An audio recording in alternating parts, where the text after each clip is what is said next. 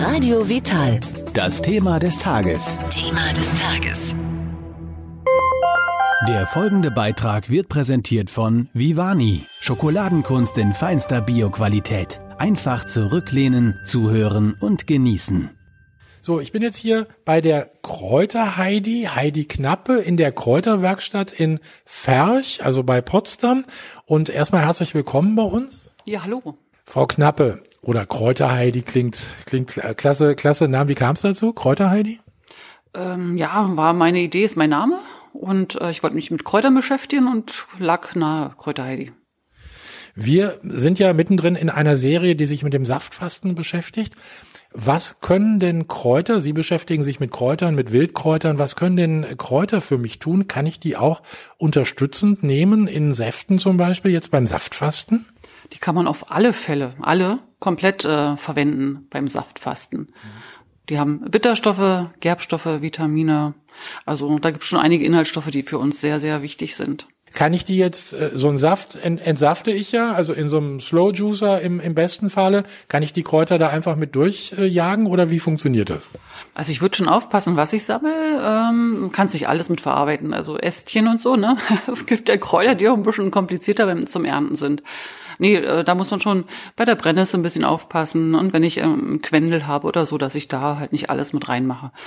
Ansonsten, äh, man muss auch nicht unbedingt so einen Entsafter haben. Ne? Es geht auch ein Mixer oder es geht auch einfach, ich sag mal Messer, kleinschneiden, reinen Saft, äh, kannst du auch machen. Okay, das funktioniert dann auch. So eine, so eine Saftfastenkur machen viele Leute ja, um sich irgendwie ein bisschen zu entschlacken oder, äh, also äh, modernes deutsches Wort Detox. Gibt's da Kräuter, die mich da auch ein bisschen unterstützen? Ja, wir haben jetzt ganz viele, die entwässernd wirken und das, dazu gehört natürlich die Brennnessel ganz stark, dazu gehört äh, der Giersch ganz doll. Dann haben wir Bitterstoffe in unseren äh, Salbeisorten und wir haben, ich muss mal überlegen, äh, Nachtkerze, wo wir Samen mitverarbeiten, Wurzeln mitverarbeiten. Also es ist ganz unterschiedlich. Du kannst eigentlich bei den Garten- und Wildkräutern alles mitverwenden. Kommt nur noch darauf an, dass ich auch die richtigen entdecke. Wie sind Sie denn dazu gekommen? Also Sie kennen sich ja in der Zwischenzeit, wir haben es vorhin schon gesprochen, seit 14 Jahren machen Sie das. Sie kennen die Kräuter in der Zwischenzeit. Gibt es da Tipps für, für die Menschen, die sich da nicht so gut auskennen? Ja, unbedingt zu, zu mir kommen.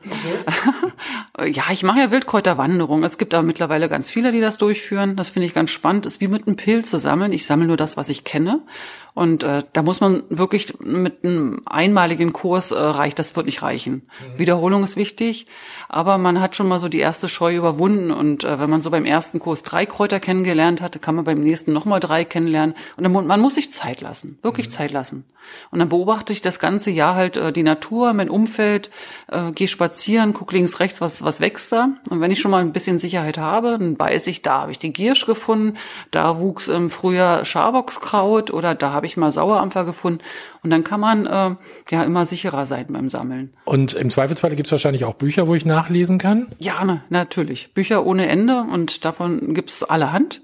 Auch da sollte man sich vorher erstmal einen Blick, einen Überblick verschaffen gibt es eine Möglichkeit bei mir im Hofland nebenbei, ähm, dass man erstmal reinguckt, okay, muss ich, äh, entscheide ich äh, nach der Blüte oder gucke ich, äh, wo das Blatt zuerst anfängt oder will ich jetzt einfach nur ein Fotobuch haben oder gucke ich in mein altes Kräuterbestimmungsbuch, was ich zu Hause eh irgendwo im Schrank zu liegen habe. Das, das muss man selbst entscheiden. Gibt es denn eigentlich Kräuter, woraus ich jetzt also nur aus den Kräutern dann Saft machen kann oder schmeckt es nicht? Ja, kann man auch. Ich sag mal, das schmeckt gesund. Hm? Es gibt die Vogelmiere, ja, da kann man einen tollen grünen äh, Saft draus machen. Sieht auch richtig giftgrün aus. Und die kann man so pur trinken. Das wäre jetzt auch so eine klassische ja, Kräuter. Wie schmeckt die? Hm ein bisschen säuerlich, ein bisschen erbsig und wie gesagt, sehr, ich sag mal sehr gesund. Und wenn man das jetzt nicht mag, weil das ist nicht jedermanns Sache, dann kann man das wirklich so mit einem Apfelsaft, mit einem Orangensaft oder äh, mit einem schönen Saft eben anreichern oder mit äh, Säte aufgießen, ein bisschen Honig dazu reinmachen, das etwas süß und ein bisschen sauer reinbringen, dann passt das auch wieder. Gibt es äh, Kräuter, die äh, so gut sind, sage ich jetzt mal, dass Sie sie auch irgendwie jeden Tag zu sich nehmen? Oh, nee, äh, es gibt allerhand Kräuter, aber ich nehme die jetzt nicht wirklich jeden Tag äh, zu mir, das geht da gar nicht.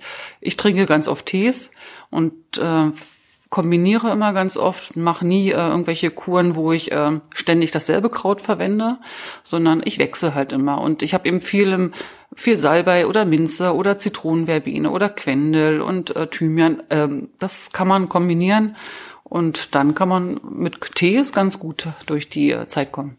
Ich will nochmal auf die Brennnessel zurückkommen, weil von der habe ich auch natürlich schon einiges gelesen. Ich habe sie auch selber schon probiert als Tee.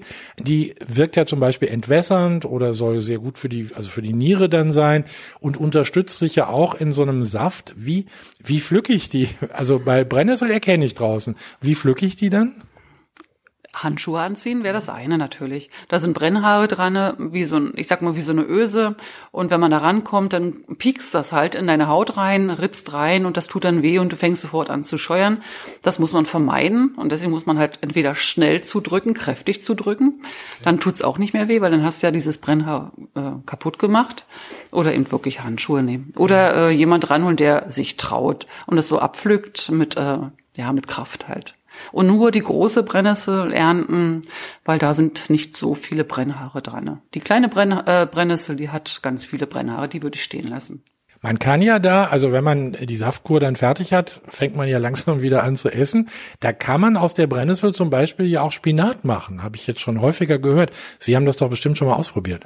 Ja, Spinat ist wirklich total lecker. Und nicht nur aus der Brennnessel, kannst du aus dem Giersch machen, aus der Melde. Also ist wirklich wunderbar und oder ein Süppchen äh, draus kochen oder eine Quiche, Lasagne. Also man kann da ganz viel mitmachen. Ist ja auch äh, die Brennnessel selber ist ja nur das vitaminreichste Wildgemüse und deshalb sollte es auch in keiner Küche fehlen. Also im Winter ist ja ein bisschen schwieriger mit mit Kräutern. Also helfen die mir auch, wenn sie getrocknet sind? Die helfen auch, ähm, wenn sie getrocknet sind. Also auch die Brennnessel. Mhm aber man kann nicht alles trocknen. Wie gesagt, hier den Giersch, den habe ich zum Beispiel noch nicht getrocknet. Ich glaube, ich würde es auch nicht machen, weil ich freue mich dann lieber ähm, im Frühjahr dann auf das frische Grün. Das ist dann so lecker, wenn es rauskommt und die Freude ist groß und man, ja, der Genuss ist einfach größer. Aber es gibt natürlich einige Kräuter, die kann man durchaus gut trocknen und dann hat man Wintervorrat.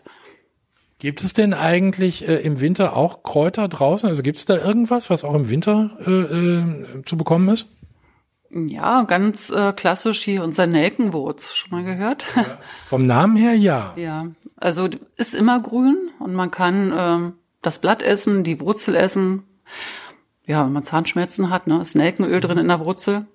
Und das ist halt eine Pflanze, die ist im Winter auch grün. Kann man durchaus ernten. Und äh, was vielleicht auch noch ganz interessant ist, das Schaumkraut, weil das hält auch noch ähm, einige Minusgrade aus. Das kann man ernten ist eine, ein Kreuzblütler, also man erkennt sie an der weißen Blüte, vier ja. Blütenblätter.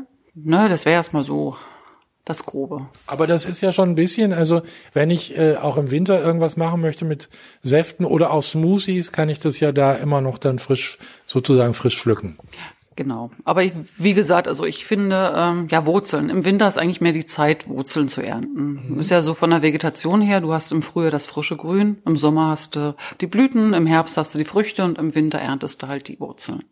Bei Wurzel fällt mir jetzt äh, spontan ein Löwenzahnwurzel, die einzige, die ich kenne in dem Sinne. Und äh, die kann ich ja auch aufheben, oder? Ja, unbedingt. Und ähm, die kann man auch gut trocknen.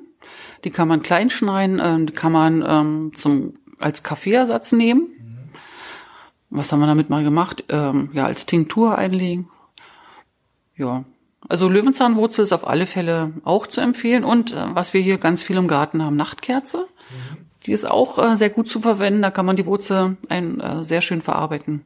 Mhm. Man muss nur wissen, dass die Nachtkerze zweijährig ist, also was man denn davon erntet. Also äh, merk schon, das ist jetzt für den Anfänger ein bisschen schwierig, aber dafür sind sie ja da. Man kann sich äh, Tipps äh, bei Ihnen holen und äh, es gibt auch eine Webseite, da kann man äh, auch einiges äh, nachlesen. Genau, Kräuter Heidi ist ganz leicht zu merken und mir geht's darum, Gesundheit geht durch den Magen und wir kochen und wir sammeln viel zusammen und das macht das ganze Jahr über Spaß. Vielen Dank noch einmal an Heidi Knappe für diese Informationen, was wir alles machen können mit Wildkräutern während einer Saftkur. Der Beitrag ist beendet. Der Schokoladengenuss geht weiter. Mit Vivani, der Schokolade aus deinem Bioladen.